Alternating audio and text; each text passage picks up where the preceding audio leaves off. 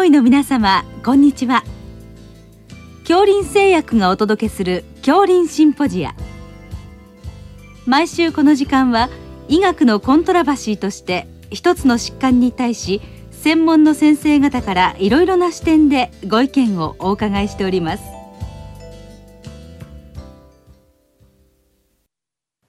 シリーズ高血圧糖尿病の管理に向けての13回目。喫煙脂質異常の関与と題して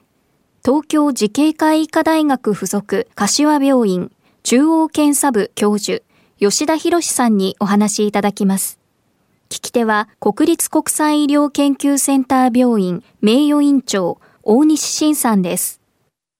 吉田先生あの本日は高血圧糖尿病の管理に向けてっていうテーマの一つとして喫煙脂質異常の関与ということでいろいろお伺いしたいと思いますのでよろしくお願いいたします。よろしくお願いいたします。まずはじめにあのイントロとしまして喫煙は血圧にどの程度影響するというふうに考えられているんでしょうか？そうですね。例えば一般的には診察の直前に喫煙などしますと血圧が上昇するなどが言われています。まあこれはニコチン量、まあ、いわゆるタバコの本数ですね、うん、や喫煙後からまあ受診までの時間その影響もありますけどもこれが血圧に影響を与える重要な因子であるとも考えられているようですね。で、タバコを吸うとニコチンがやっぱり出てきますその働きが血圧を上昇させる、まあ、そういったホルモンの分泌にもつながるっていうことで、交感神経が興奮するため血圧が上昇するそうです。なるほど。まあ、一般的にタバコを1本吸いますと、15分以上にわたって血圧が10ないし20ぐらい高くなると言われています。ただ一方で、慢性的には血圧を上昇させるという働きはあまり見られないことも知られております。よくあの外来であの入ってこられた方が血圧が高くてですね、すねまあ、白衣高血圧かななんて思うこともあるんですが、はい、中にはこういったケースもあるというふうに考えてよろしいんでしょうか？そうですね、うん、ちょっと気をつけなきゃいけないところですね。そうですね。それでは次にあの喫煙が血圧に与えるまあいろいろな影響があるかと思いますが、まずあの一過性の影響について教えていただけますでしょうか？はい。先ほど少し申し上げましたように、タバコ一本吸った場合に場合によっては15分以上血圧を上昇させるまあそういった持続が見られるというふうにも言われてるんですけども、まあ日本人の正常の血圧の方々を対象にした研究などを顧みてみますと、一本の喫煙で4上昇があるというふうにも言われていて、えー、まあ喫煙終了の30分後に安静時レベルに戻るようです。で、2本連続だとさらに14ほど上がっていってしまうとかいうことも言われていて、30分経過しても場合によっては安静時の状態までには戻らないなんてことも報告されていますね。で、拡張血圧でも同様で、まあ一過性の血圧上昇が起きてしまうんですけども、やはり1本で9程度、2本連続で10程度以上の上昇が見られるなど、やはりそういった喫煙の一過性の影響というのが血圧に認められるようです。うん、まあ以上からまあ例えば診察の直前に喫煙されますとですね、血圧を一過性に上昇が見られるということで、うん、例えば本当はその血圧が正常高値で1日に数本しか吸わなかったそういうような患者さんにおきましても、うん、2本連続喫煙をしてしまった場合にそこでその後30分以内に受診となって、えー、外来で血圧を測ってしまうと14、5ぐらい場合によっては20ぐらい血圧上昇してしまうというまあ本当は正常血圧に近いのに高血圧と評価されてしまうそういった場合もあります。また逆にですね1日40本以上吸うヘビースモーカーの方々、まあ、これは健康上望ましくないんですけど、中にはおられますが、その安静時のレベルに回復するまでに喫煙をすることが考えられるため、まあなんか高い血圧がずっと持続する可能性が示唆されるんですね。ですから実際にタバコを吸い続ける人は日中のやっぱり状況を見る24時間見るような血圧そういったことも調べていく必要があるかというふうに思います。またあの一過性の血圧上昇はニコチンが先ほど言いましたように大きな役割を持ってるんですけどもこれはニコチンの影響で副腎が刺激されましてカテコラミンが出てきますそれがまあ交感神経の刺激し、まあ、小血管収縮血圧上昇あるいは心拍数が増える、まあ、そういった生理的な変動を起こしてしまうというわけでありますね。なるほどで、まあ、一方でヘビースモーカーの方がですね、喫煙が日常生活における血圧上昇を引き起こすんですが、まあ、診察の時に診察室や待合室これはほぼ今禁煙ですね、禁煙というわけでニコチンの影響からまあ一旦回避されちゃってしまう、そうすると逆に血圧が落ち着くことになって本当は高血圧なんだけどもあまり大したことがないというような仮面高血圧、まあ、そういったことが起こるわけであります。まあ、実際喫煙は仮面高血圧を生じやすいなどの報告もありますから診察前の喫煙本数ニコチンの含有量と受診までの時間、まあ、こういったことを考えながら外来常磐のあの血圧に影響をもたらすこともあるんだってことを注意しながら私たちは見ていく必要があるんだなとは考えられます。こういったことを頭に入れながらあの診察しないとちょっと判断を間違えるということですね。ね非常に参考になりました。それではあの喫煙が血圧に及ぼす影響で今あの一過性の影響のお話がありましたが慢性的な影響に関してはあのどういったことが分かってますでしょうか？そうですね。えー、これもちょっと冒頭の方で申し上げましたけど、えー、一過性とは反対で慢性による影響となかなか見られないというふうに言われています。で、ただこの上腕で測った血圧でそういった成績が確認されてるんですけれども、一方で最近は中心血圧、まあ大動脈に近いところの血圧を測定することができて、あの、脈波増大係数というオーギュメンテーションインデックスというのも簡単に外来で検査で行うことができています。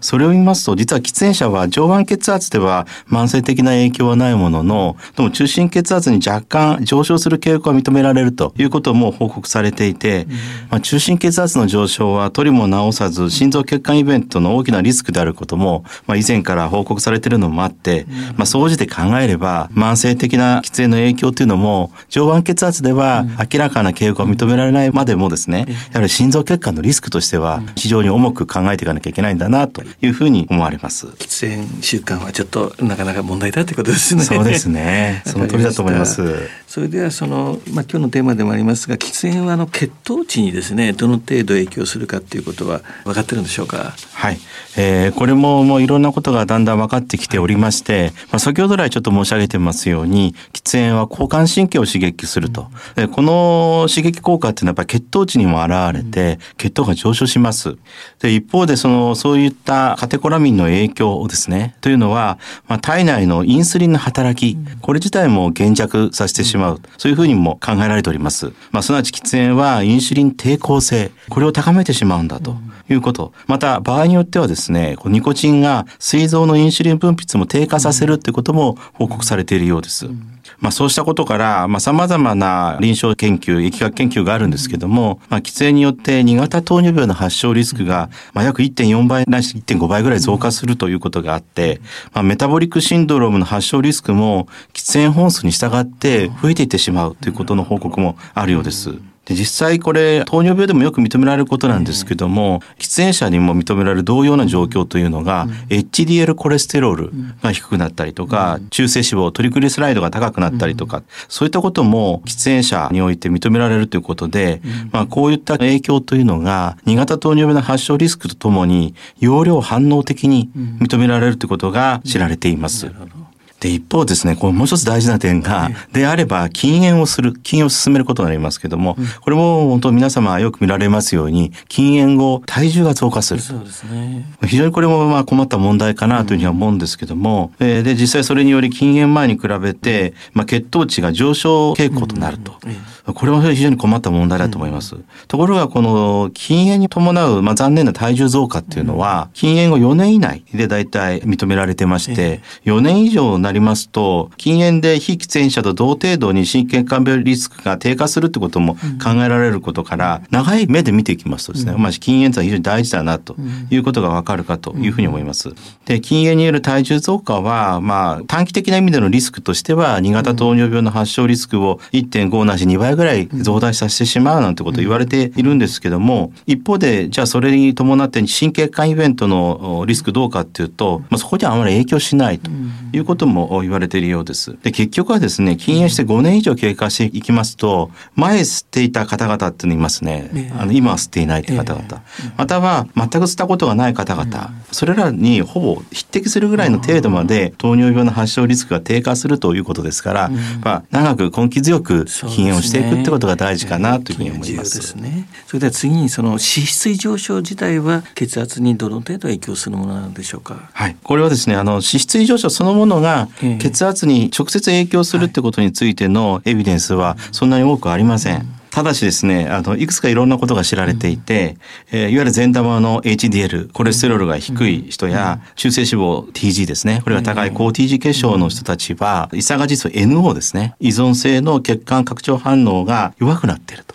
いうことが知られています。ですから、臨床検査でこういった血流依存性の血管拡張反応、いわゆる FMT などが保険医療でも測定できるんですけども、こういったものは動脈の血管のしなやかさが見て取れるんですが、これが脂質異常症で減弱してしまうということも確認されており、こういった血管拡張能の低下というのが、まあ、翻ってみれば血圧上昇につながっていく、そういった可能性があるんだろうなと。で、もう一つはやっぱり LDL コレステロールが高いというふうな脂質異常症は、まあ、動脈硬化性疾患の主要なリスク因子であることは言うまでもありませんから、まあ、それに伴い動脈硬化の病態が進行して、結果として高血圧も生じてくるということも考えられます。そういったことで高血圧の治療を行っていきますし、必要に応じて薬物治療、高血圧のお薬を使うことになると思いますけども、その中で一部はちょっと脂質異常症の原因となる二次性、あるいは続発性脂質異常症を引き起こす可能性がある高圧薬も知られています。うん、例えば、サイアダイド系利尿薬やベータ遮断薬などの一部でございますが、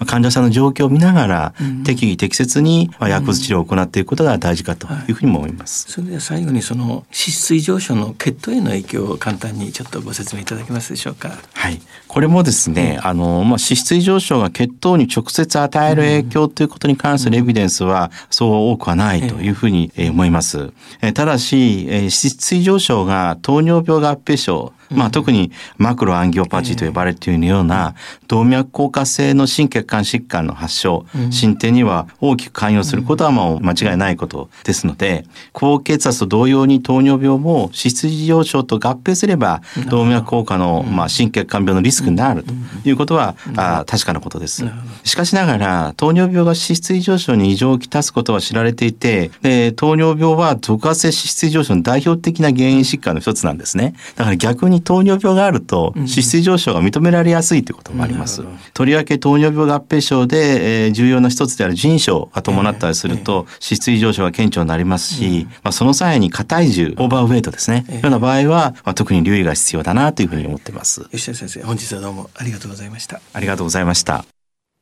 シリーズ高血圧、糖尿病の管理に向けての13回目、喫煙、脂質異常の関与と題して、東京慈恵会医科大学附属柏病院中央検査部教授吉田博さんにお話いただきました。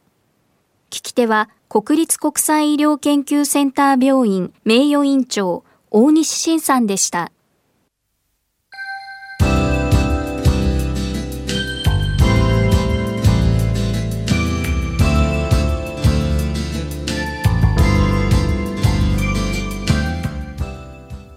では恐林製薬がお送りしました恐林シンポジア。